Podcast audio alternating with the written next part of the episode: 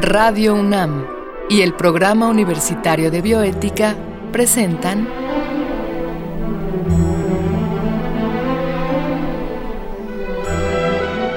El Árbol de las Ideas. Arte, ciencia y filosofía para la vida. Con Paulina Rivero Weber.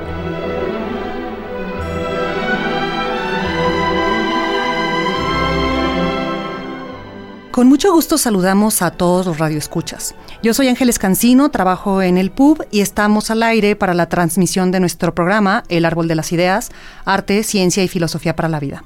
En esta ocasión hablaremos de un tema en exceso relevante y es comités, sicuaes, sicuales en la UNAM. Y para ello contaremos con una experta, con la presencia de la doctora Beatriz Banda Cantón. Y de manera previa vamos a escuchar una cápsula que el PUB y Radio UNAM han preparado para esta ocasión. Ratones que reciben inyecciones todos los días, conejos enjaulados con los ojos irritados o monos amarrados con electrodos en el cerebro. ¿Es normal o necesario que se usen animales de laboratorio? Su uso en la investigación y la docencia ha sido una de las cuestiones bioéticas más controvertidas a lo largo de la historia. Algunas personas atacan fuertemente la idea de que solo usando animales de laboratorio podremos encontrar la cura a nuestras enfermedades. Por un lado, se ha puesto en entredicho que sea ético o necesario emplearlos en tales prácticas. Por otro lado, en la investigación biomédica se han cuestionado los resultados así obtenidos, pues no siempre son igualmente válidos cuando se aplican al ser humano. Uno de los casos más conocidos es el de la talidomida, un fármaco desarrollado a mediados del siglo pasado. Tras probarse su inocuidad en animales, la talidomida se comercializó como remedio para las náuseas y vómitos durante el embarazo. Por desgracia, se descubrió después que causaba graves deformaciones en los hijos de las madres que lo habían consumido. Quienes defienden el uso de animales de laboratorio sostienen que resultan de gran importancia para el desarrollo de medicamentos y tratamientos quirúrgicos. Tal fue, en efecto, el caso de las vacunas o el descubrimiento de la insulina. ¿Cómo conciliar entonces ambas posturas? Una propuesta intermedia sería permitir el uso de animales solo en aquellas investigaciones cuyos resultados puedan ser de gran relevancia para la salud y el bienestar humanos. Aun cuando se acepte que el uso de animales de laboratorio es imprescindible en ciertos casos, esto no significa que podamos tratarlos como simple material biológico. En primer lugar, es necesario contar con científicos y técnicos calificados que puedan brindar a los animales un cuidado apropiado según la especie. Deben recibir atención veterinaria, su alojamiento debe ser amplio y limpio, y deben tener agua y comida. En segundo lugar, es preciso que los procedimientos que causen dolor se realicen bajo anestesia y que cuando el dolor se vuelva incontrolable, se les proporcione una muerte humanitaria contar con animales bien cuidados y sanos representa algo valioso en sí mismo. Sin embargo, también desde el punto de vista de la investigación, su salud es importante para garantizar mejores resultados. Para garantizar el cumplimiento de estos aspectos, se han creado los comités internos para el cuidado y uso de los animales de laboratorio y experimentación. Se les conoce por sus siglas, SICUAL o SICUALE. Estos comités se forman como grupos independientes en los centros de investigación y enseñanza. Están integrados por investigadores, veterinarios, médicos, biólogos, expertos en bioética y representantes de la sociedad. Su pluralidad promueve que ante cualquier conflicto se tome en cuenta el mayor número posible de puntos de vista. Una de las funciones más importantes de los iguales es revisar y aprobar los protocolos de investigación, esto quiere decir que cuando un científico quiere llevar a cabo una investigación o práctica docente, tiene que informar sobre sus propósitos y qué hará con los animales, justificando por qué. El comité puede aprobar, rechazar o hacer recomendaciones al protocolo. Con esto se busca evitar los experimentos cuyos resultados ya se conocen. Un segundo objetivo es garantizar que los beneficios de la práctica o investigación sean mucho mayores al sufrimiento de los animales. En México, la formación obligatoria de los iguales se fundamenta en la Ley Federal de Sanidad Animal. Conforme a esta, cuando una institución realiza investigación, pruebas de laboratorio o enseñanza con animales, debe conformar un SICUAL de carácter institucional. En la UNAM, estos comités existen en las facultades de veterinaria, medicina y química, así como en la FES Cuautitlán. La doctora Beatriz Banda Cantón estudió la licenciatura de médico veterinario zootecnista, tiene especialidad y maestría en patología y doctorado en bioética por la UNAM, es profesora titular B de tiempo completo definitiva en el Departamento de Patología de la Facultad de Medicina Veterinaria y Zootecnia y coordina la asignatura Seminario de Bioética. Es miembro de comités de ética en investigación en humanos y en animales. Pertenece al Colegio de Bioética, es coordinadora de un grupo de investigación en zoética y egoética dentro del programa universitario de bioética. Bienvenida, Betty. Gracias por haber aceptado esta invitación. Gracias a ti, Ángeles, y al programa universitario por el cual tengo tanto aprecio y admiración. pues empezamos, Betty, y con la pregunta obligada. ¿A qué se refiere esto de los sicuaes, de los sicuales? ¿Con qué se come? ¿Qué significa? ¿Nos podrías orientar, por favor? Sí, claro, causa un poco de confusión tantos nombres que a veces parecen ser equívocos. A diferencia de los comités de investigación en humanos que ya todo el mundo los ubica porque tienen el mismo nombre, los comités para el uso de animales varían de acuerdo a cada institución. Entonces, en México, o sea, en, el mundo entero existen, pero en México, de acuerdo a la norma 062 ZW 1999, ahí se menciona que todas las instituciones que alojen, produzcan y utilicen animales con fines de docencia, investigación, desarrollo tecnológico y pruebas de biológicos deben contar con un comité que pueda evaluar los procedimientos que se realizan en estos animales para la vigilancia de este uso adecuado y del bienestar de los animales. Ok, y estos comités luego entonces deben existir por instituto, por facultad, por centro o cómo se maneja. Pues la idea en la norma era que cada entidad eh, tuviera su propio comité. Por eso las siglas de CICUAL, que es como la norma lo maneja, es Comité Interno para Uso y Cuidado de los Animales de Laboratorio o Animales de Experimentación y Enseñanza, dependiendo. Entonces, por ejemplo, nuestra universidad no podría tener uno solo porque tiene tantas entidades como institutos y facultades que manejan animales que, bueno, sería el comité sería rebasado, ¿no? Entonces, cada entidad tendría que conformar el suyo. ¿Y cuál es la finalidad de que en la UNAM existan estos comités. Como es un mandato por una norma oficial mexicana, en principio si se hacen procedimientos con animales, ya sea con fines de docencia, investigación o desarrollo tecnológico, si no hay uno de estos comités estaríamos fuera de la ley. O sea, las cosas que se están haciendo, pues no estarían de acuerdo a cómo está marcando una norma que, aunque muchos no, no lo sepan o no lo consideren, es de observancia obligatoria en todo el territorio federal. Wow, claro. Betty, he escuchado que algunos investigadores, profesores, algunos alumnos incluso, piensan que estos comités coartan su libertad de investigar, de enseñar, de aprender. ¿En realidad son restrictivos? Ah, qué bueno que lo mencionas porque justo siempre en las conferencias en este tema nosotros decimos que los comités no fueron conformados con la idea de ser como prohibitivos o punitivos, sino que la idea sea incluso mejorar la calidad de las investigaciones y de las prácticas docentes con el fin de que se hagan dentro de un marco legal que aparte está de acuerdo con marcos internacionales, que está de acuerdo con perspectivas de bienestar animal, con perspectivas éticas. Entonces el, el buen uso y racional uso de los animales redundará en un mejor aprovechamiento del conocimiento generado o del conocimiento transmitido. Esto ocurre pues porque ya sabes los rumores, ¿no? O sea, la gente siempre se deja llevar por rumores y el rumor empieza a crear un chisme y es básicamente un desconocimiento, pero visto estrictamente el comité tendría que ser una ayuda para los investigadores y para los docentes. Claro. ¿Y cuáles son los retos cuando inicia su actividad un comité en alguna facultad, en algún centro? ¿En qué cimientos tiene que estar pues bueno, que está cimentado en, en una norma oficial y cada comité tiene que hacer sus normas operativas. El principal problema es el desconocimiento del comité. O sea, a veces los miembros de la comunidad no saben si en su institución hay o no un comité, quiénes están, cómo son nombrados. Y yo creo que se necesita el respaldo del director o de la autoridad, porque en la propia norma dice que el que preside el comité debe ser el director o el jefe de la institución. No, claro, como los directores están rebasados de trabajo, ellos designan a una persona que sería el coordinador del comité, pero si no cuenta con el apoyo del director, del consejo técnico o de algún otro de estos órganos eh, ejecutivos y que tienen fuerza en las facultades y en los institutos, pues el comité no puede funcionar, porque el comité, pues, este, aunque es autónomo, no tiene los medios este, pues para, para estar trabajando si no está apoyado por las autoridades. ¿Y qué características debería de tener un miembro de la comunidad universitaria para poder participar en un comité que justo vele por el bienestar de los animales usados para experimentación? Bueno, la norma pone algunas características generales, por ejemplo, que tengan conocimiento sobre la fisiología, la anatomía de los animales, para que puedan determinar si un animal eh, está sufriendo, si un animal tiene dolor, si un animal está enfermo. Entonces, debería de haber por lo menos un médico veterinario formando parte de este comité. También menciona que sea un investigador de trayectoria reconocida, que esto puede ser muy ambiguo.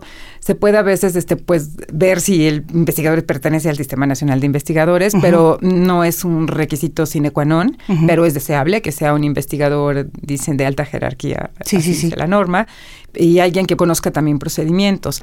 Lo otro, pues también sería alguien que conociera de ética, para hacer los fundamentos o escribir los fundamentos en un dictamen de por qué se pide modificaciones a la metodología o por qué se está rechazando este protocolo. Entonces yo creo que principalmente son esos, esas características, ¿no? Conocimiento de la anatomía, fisiología y patología del animal, conocimiento de la etología y el bienestar, conocimiento de cómo se hace una investigación y pues eh, también conocimiento de bioética. Claro. Se me vienen a la mente varios institutos, centros o facultades que trabajan al día de hoy con animales. Justamente muchos de ellos eh, hacen enseñanza o investigación científica.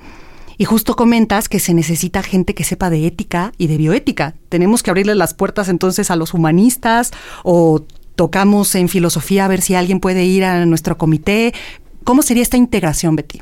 Sí, yo pienso que los propios miembros del comité deberían reconocer que necesitan, bueno, además gente externa a la institución. Ah. El, lo, obligatorio es que haya tres y que por lo menos dos y sean de tiempo completo de que trabajen en la institución para que sean fáciles de localizar. El problema es que sean parte de la institución, es que puede haber conflicto de intereses, porque ser juez y parte es muy difícil. Sí, por supuesto. En Estados Unidos, los que trabajan en estos comités están pagados por otra instancia, son ajenos a la institución, no conocen a los investigadores, entonces no tienen amigos ni enemigos, ni cuates, y esto hace que el trabajo sea como más neutral.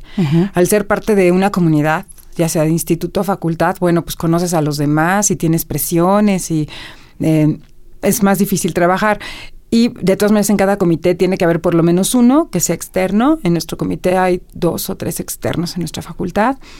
Y los miembros del comité son los que deben darse la tarea de buscar a un abogado o un filósofo que sepa ética o cualquier otro profesional, un biólogo, químico, que, sepa, que tenga formación en ética, para que como que la evaluación pueda ser más objetiva. Porque uno cuando se ve desde dentro, desde sí mismo, pues es muy poco crítico y es muy permisivo. Entonces a veces necesitamos que alguien desde otro punto de vista, desde otro episteme, nos, nos señale pautas que nosotros no hemos visto. Qué interesante, Betty. Vamos a seguir con esta interesante plática, pero primero vamos a otra cápsula que el Pubi Radio UNAM han preparado para esta ocasión. Reunidos en círculo, con los celulares listos para grabar, los estudiantes se preparan. Las manos del verdugo sostienen con fuerza el inquieto cuerpecillo hasta que se hace sentir el primer navajazo. La sangre se riega sobre la mesa. Tras un forcejeo desesperado, la cabeza es separada del cuerpo. ¿Escuchaste de este caso? En la Universidad México Texcoco, dos conejos fueron protagonistas de un espectáculo sangriento. En un taller de medicina forense, fue violado uno de los principios éticos básicos del trato a los animales. Lejos de haber sido una auténtica práctica educativa, este caso despertó de inmediato la indignación en las redes sociales. En primer lugar, se ignoró el principio ético básico de no causar dolor y sufrimiento innecesario a seres capaces de experimentarlo. En segundo lugar, fue transgredida la norma oficial mexicana 062 SO 1999, que trata sobre la producción, cuidado y uso de los animales de laboratorio.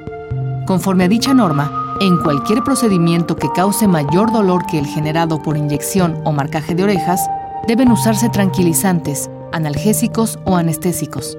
Pero sobre todo, ¿era necesario quitarle la vida a esos conejos? El caso de la Universidad México fue dado a conocer en redes sociales por Mundo Patitas, una asociación protectora de animales. Esta presentó una denuncia ante la Procuraduría de Protección al Ambiente del Estado de México. Sin embargo, de modo aún más significativo, puso de manifiesto dos graves problemas relacionados con el uso de animales destinados a la experimentación y la docencia, El primero de ellos se refiere a las investigaciones innecesarias y repetidas, puesto que sus resultados se conocen de antemano. Esto puede ocurrir cuando investigadores presionados para justificar una beca o publicar un artículo repiten experimentos que se han hecho antes, con ligeras modificaciones. En segundo lugar se encuentra la cuestión de los métodos alternativos de enseñanza. En muchos casos, el uso de animales puede ser reemplazado con maniquíes, simuladores computacionales, videos o incluso cadáveres recién fallecidos. Al contar con estas alternativas, causarle daño innecesario a un animal o arrebatarle su vida son acciones por completo injustificadas desde un punto de vista bioético.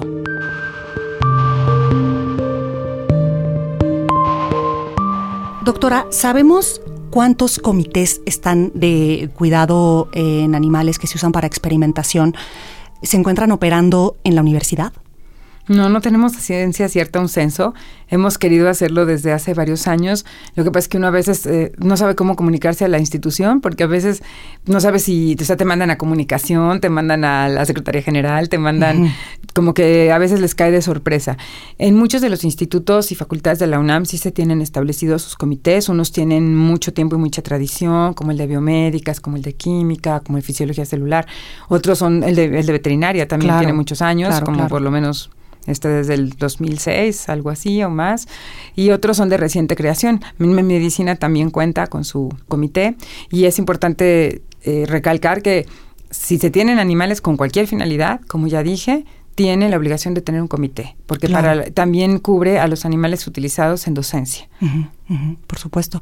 Y se me ocurre que si no hay un censo real, tampoco tenemos idea de cuántos animales usamos al interior de la universidad para poder llevar a cabo nuestros proyectos, nuestra docencia, nuestra... ¿Tenemos idea, Betty? No, no tenemos idea y eh, en México no hay un censo, no solamente en la UNAM, sino que tampoco en otros institutos, por ejemplo en el Centro Médico, en los institutos nacionales de salud. Mm, se ha querido como hacer un censo y pues no, no tenemos esta, eh, este, como este mecanismo para echar en marcha eh, este censo. De hecho, incluso en, el, en Europa y en los Estados Unidos, los ratos y ratones no entran en estos censos. o sea, no es Qué conveniente. Qué conveniente, sí. Incluso o sea, se, consideran otros mamíferos y aves, pero ratas y ratones son excluidos. Y en realidad son millones de animales las que en el mundo se utilizan y que no son reportados todos los que se usan, ¿no? Pero eh, yo creo que por orden y hasta por cuestiones de de presupuesto, aunque sea por eso, sí tendríamos que ser responsables de cuántas vidas estamos adquiriendo y con cuántos animales estamos trabajando finalmente. Sí, sí, sí. Justo también, eh, por favor corrígeme si no es así, tampoco entran en el censo de ningún país los animales transgénicos. Ah, sí, tampoco entran los transgénicos. Sí, es otro tema. Ok, muy bien. Y mira, eh, me gustaría hacerte otra pregunta. Eh, estos comités también están al cuidado de que todos los animales que se usen vengan de bioterio o es posible que los profesores podamos pedir animales de cómpralo en la tienda de mascotas, cómpralo en el mercado, ve a un acuario y, o estos comités justo cubren también la parte de que todo animal utilizado en la universidad tiene que provenir de un bioterio. Parte de las funciones del comité es esa, porque un requisito de la norma es que los animales provengan de bioterios certificados, inclusive, no de cualquier bioterio. Y esto prohibiría prácticas con ve y atrápalo, no solo a ve y cómpralo, sino ve y atrápalo. Pero lo malo es que el comité pues tampoco tiene como tantos ojos para estar pendiente de tantas cosas. Y la gente más o menos en investigación y tesis está acostumbrado a someter un protocolo a revisión, pero en las prácticas no, o sea, en las prácticas sí es un poco que cada quien lo hace como siempre lo ha hecho y muchas veces siempre se ha hecho mal, ¿no? Siempre se ha hecho fuera de la legalidad y fuera de la ética.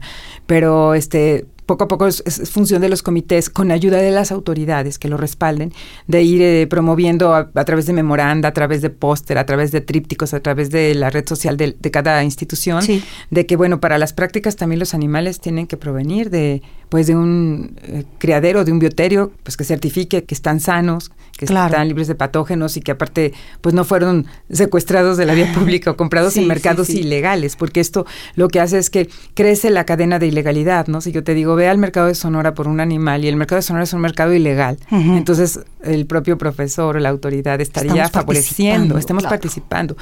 Y pues lo malo es que hay mucho desconocimiento. Muchos investigadores, muchos docentes desconocen esta norma y entonces no creo que actúen de mala fe, pero pues el desconocimiento también hace que actuemos mal.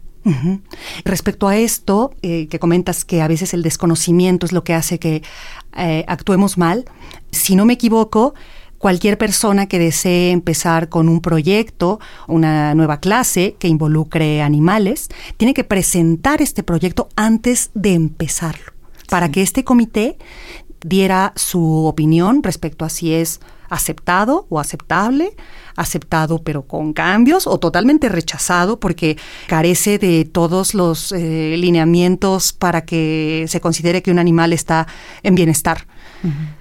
Sé que mucha gente solamente se da la tarea de iniciar sus proyectos y cuando los finaliza y ya usó cualquier cantidad de animales, entonces ahora sí busca el comité para obtener una carta en la que se diga que operó bien. Esto es al principio, ¿verdad, Betty? ¿O cómo es? Sí, tiene que ser desde el principio y bueno, cualquier persona que se entere que está operando un protocolo que no está arbitrado y no está autorizado o una tesis el que está en marcha le puedes ir al comité y el comité tiene la autoridad moral y civil de frenar el estudio o el experimento y tomar los animales bajo su custodia.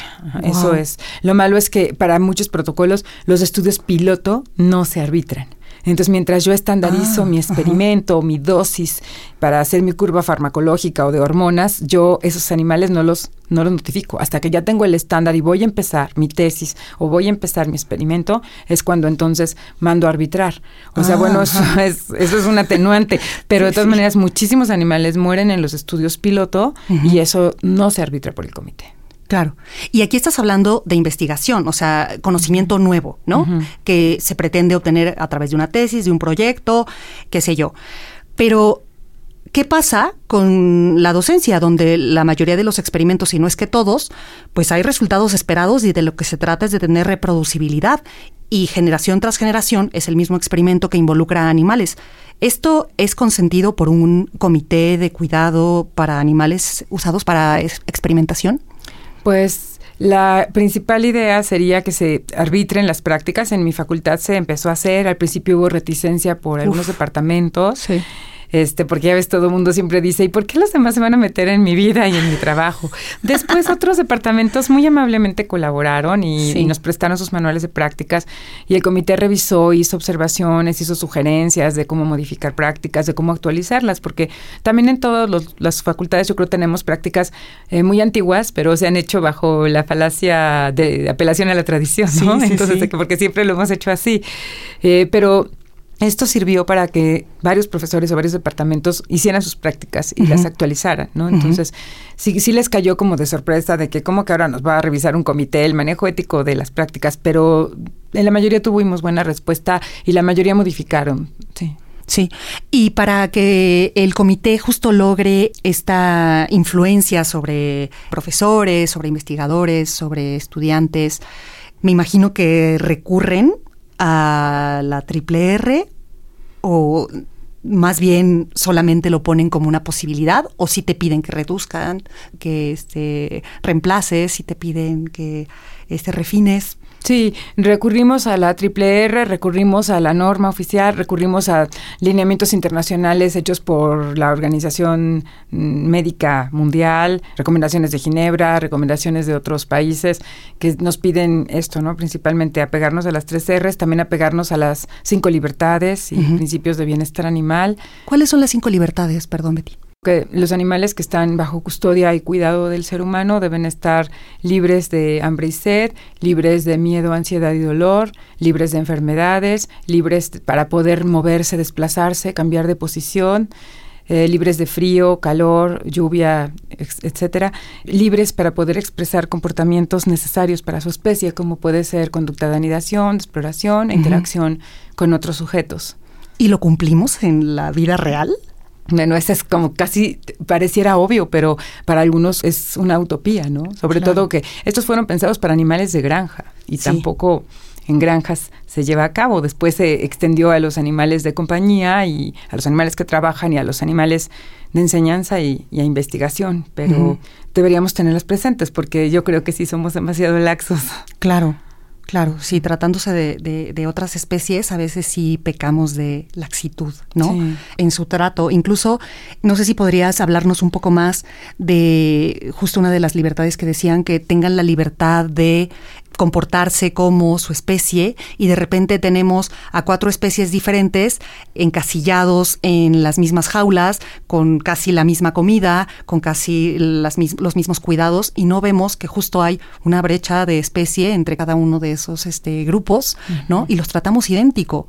Yo creo que esto ha, adelantado últimamente gracias a la etología y a la ciencia del bienestar animal, en donde están involucrados muchos médicos veterinarios y justamente tratan de ver cuáles serían las características y los sustratos más apropiados para cada especie. Incluso se, pues, se intentan hacer mediciones de bienestar animal, se han desarrollado escalas de sufrimiento en estos animales.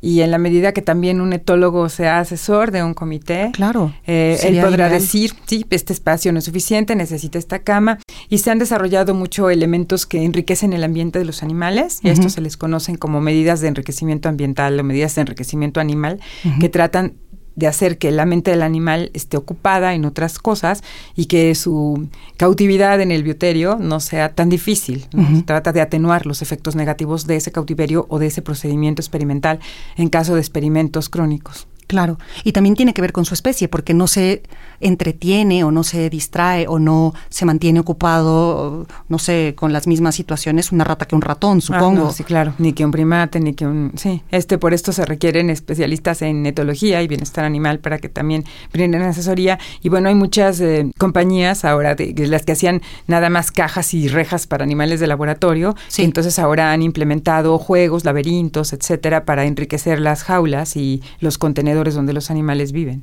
Claro, y que tal vez eh, la gente, eh, los estudiantes, eh, los profesores, los investigadores, entendiéramos que esto no es una cuestión de moda, no, es una cuestión de justicia mínima hacia los animales, ¿no, Betty? Qué bueno que tocas ese tema porque olvidamos siempre la justicia retributiva hacia ellos. No podemos hacer justicia restitutiva, que sería lo ideal, pero con estos animales cuyas vidas mantienen nuestra vida, nuestro conocimiento, que nos ayudan a aprender, digo, deberíamos estar profundamente agradecidos y deberíamos tener una actitud de respeto eh, hacia ellos y de cuidado mientras están vivos, de atenuar su dolor y de hacer que el momento, el tiempo que estén en una granja, en un animalario, en un bioterio, pues lo pasen lo menos mal posible. Y eso no es hacerles un favor. Yo creo que eso es, como dices, justicia mínima. Claro, tienes toda la razón, Betty.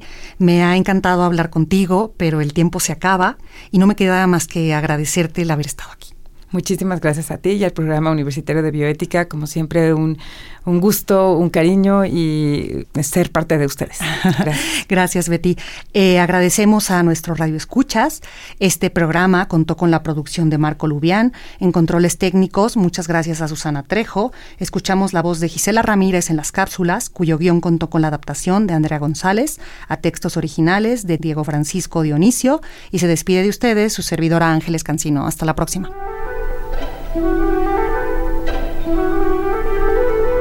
Radio UNAM y el Programa Universitario de Bioética presentaron